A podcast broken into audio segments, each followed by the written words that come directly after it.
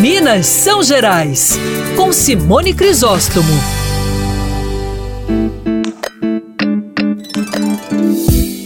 Você certamente conhece a expressão santo do pau oco, mas sabia que essa é uma expressão que teve origem em Minas Gerais?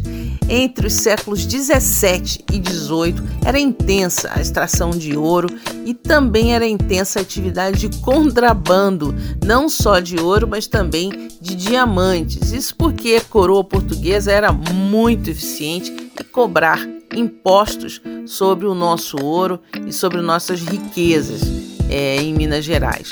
Mas algum iluminado teve a ideia de fazer buracos em imagens religiosas. Afinal, quem que ia desconfiar de imagens de santos que seriam, na verdade, ocas, mas recheadas de ouro e de diamantes?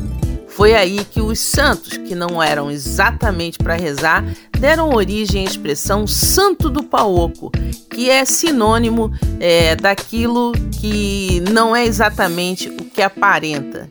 E aí, você já encontrou algum santo do paoco?